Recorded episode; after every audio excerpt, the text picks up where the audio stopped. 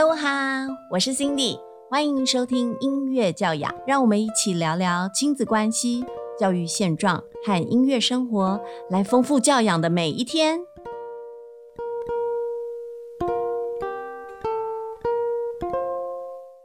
这一集的音乐教养的主题呢，我们延续前两集的主题，要跟叶莹文叶老师一起谈谈关于气质特殊的孩子们的特殊教育以及音乐教养。前两集我们谈到。哦，老师们怎么跟特殊气质的孩子们相处？这一集我把它定掉，英文老师的老师之路。我想跟英文老师聊聊，他怎么走到这一个特殊教育的领域。啊，大家好，我是英文。刚刚 Cindy 老师有讲说特教老师之路嘛？那嗯，在高中的时候，就是我本身是视障者，然后在你说您是视障者，对，然后可是，在在高中，因为考上那个雄女嘛，然后所以就是。在里面就是尽量不让同学知道，就是眼睛不好，会低调，就是对，不会寻求协助。高三的时候呢，就是有一个呃，高三才出现的一个视障巡回老师，他就来了我们学校。因为一开始其实我蛮排斥，后来他跟我聊了一下，就是呃选填志愿的部分，然后他建议我就是可以说，因为我的特殊身份，建议我可以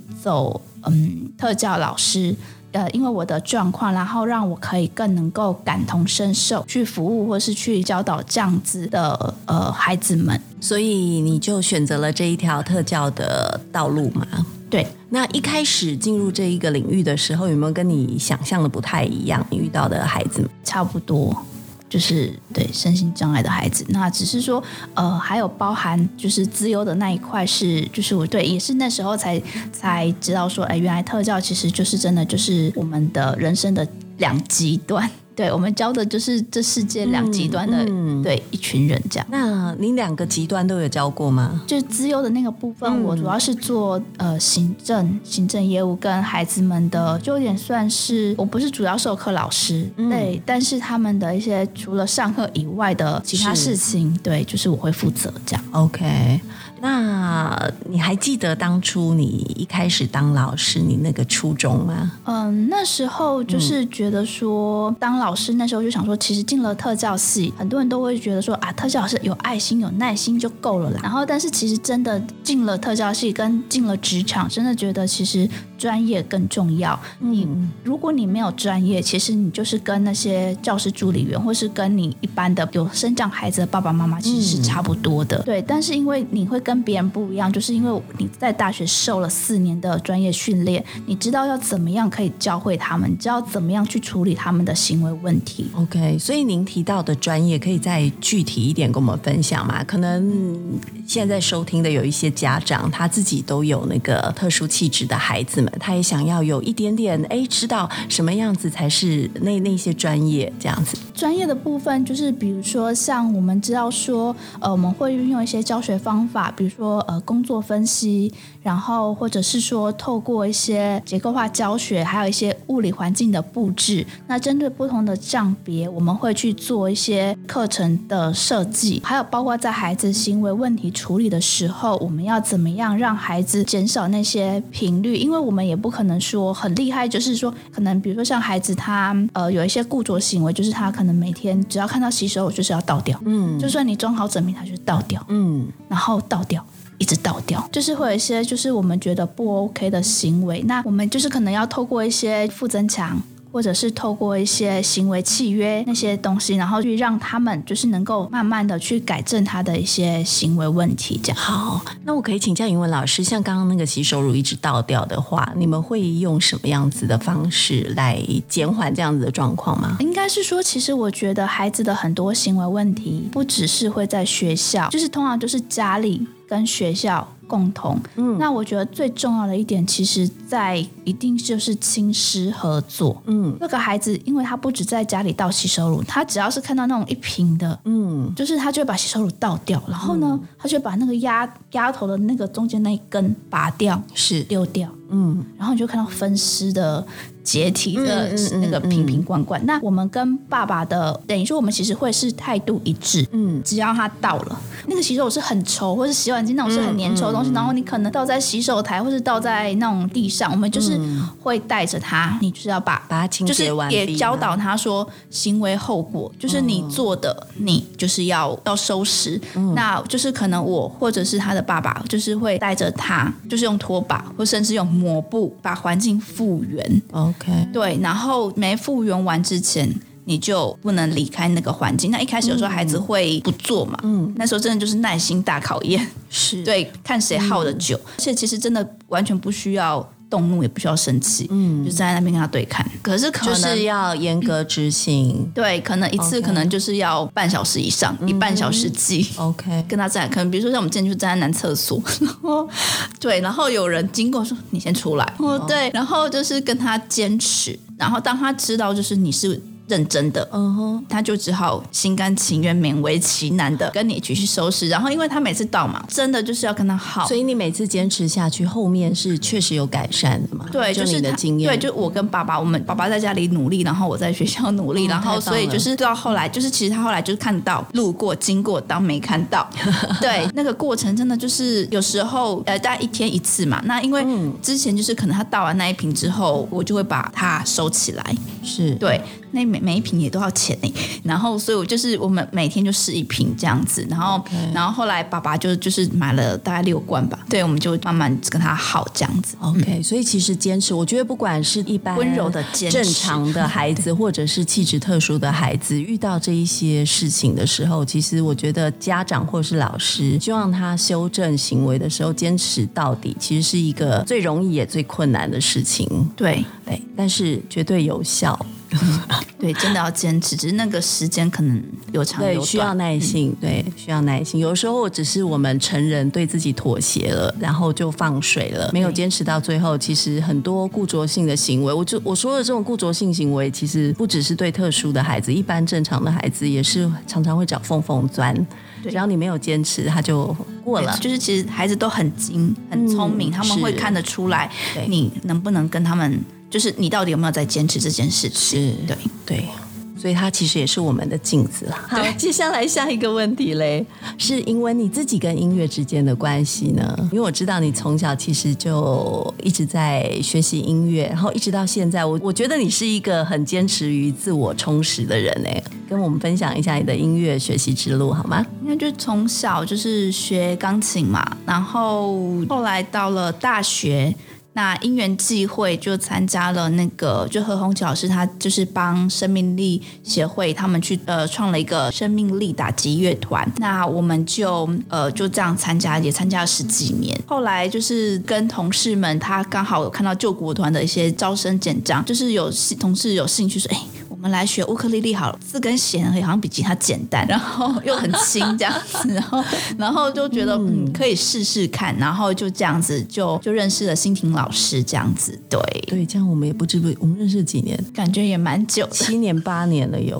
哎，应该有七年了。如果看那个 对，应该有七年，对，迈入第八年了，认真的孩子。在学习音乐的过程中，你有没有觉得，哎，哪一些学习的历程对你有那种人生正向的力量？音乐学习当中，因为其实呃，我是就是视力比较不好嘛，那所以在过程当中，呃，教我的老师其实都蛮用心的，嗯，对。然后我觉得他们很棒，就是因为我会有我自己的练琴方式，那我觉得带我的老师都就是他们就是可能就是丢。谱给我，就是我们就丢谱，然后他不会管我过程，嗯，他们就是看结果，对，然后我就会用我自己的方式，就是去把谱，因为基本上我都是背谱，嗯，对，因为有时候要这样一直看，一直看，一直看，其实所以你学习钢琴的过程中也是背谱，对，对，对，就是就可能弹个几次然后就背起来这样子，对，就是所以我要跟你分享，我一开始教钢琴的时候，我的头几个学生都是全视障的。就是因缘际会，我到了启明学校教学，然后那那几个孩子都是小学生，他们全是这样。然后那时候没有人知道要怎么教，所以我就用了一个方法，我就是我唱四个小节，然后他们跟着我唱四个小节，然后我们在一起在键盘中找出来，然后再弹出来，很厉害。我觉得你对我觉得大家好厉害，那个对，因为就是真的就是他们就是上帝关了你一扇窗，还会帮帮你开一扇门，所以其实基本上我们的听觉都还蛮敏锐的，所以其实会用另外一个管道，就是嗯，可能用听觉，可能就是这个音乐我们听过了，嗯，然后在学习的过程当中，其实就是会有点加速，因为你们听觉感受力是比一般人强，对，就是会比较敏锐一点这样。OK，好，那在这一集节目的最后，我们想邀请英文老师给所有的家长一些鼓励，因为家长中呃，可能有一些孩他们的孩子都是有一些特殊气质的哦，不管是不是以后会到特教班，其实我觉得在现在的生活中，呃，很多的孩子可能不知不觉被惯了呃过动，或是有一些自闭，或者是现在有非常非常多不一样的病名，但是我觉得在我眼中那些孩子，他就是其实都是。一般的孩子，只是我们现在有更确切的医学名称来给他们。那我想请英文老师也给所有的家长们一些建议。其实我觉得，就是家里有这样特殊孩子的爸爸妈妈真的很辛苦。爸爸妈妈常跟我们说：“哎，老师你们辛苦了。”我是真的很打从心里跟他说：“没有，爸爸妈妈你们才辛苦。对，你们的辛苦是一辈子的。真的在过程当中，我后来就是也跟我们家长说，就是真的第一个就照顾好自己。”对爸爸妈妈，你要先尤其是照顾好自己的心心情。对，那还有就是真的就是坚持，温柔的坚持。然后就是还有一些爸爸妈妈可能会觉得说，哎，我的孩子因为他的特殊状况，他需要我一直的照顾。但是我真的在带了这么多孩子，我真的觉得适当适时的放手，孩子会飞向他更好的地方。当你训练好他，你一定要放手，不然他永远会在你的可以看得到，对他永远会在你的。羽翼之下，然后就是你永远看不到他的成长。那只要你愿意放手，你会为他站。他说：“哇，原来我的孩子也可以演音乐剧，原来我的孩子也可以表演，也可以自己独唱，也可以完成什么？他们有很多很多的可能性，是我们没有想到的。真的，真的，哇哦！所有的家长们要记得，重要的是你要先照顾好自己，你的心灵有养分，你才有养分再去喂养你的孩子。另外，要坚持。”温柔的，温柔的坚持下去。我们谢谢英文老师，谢谢，谢谢大家。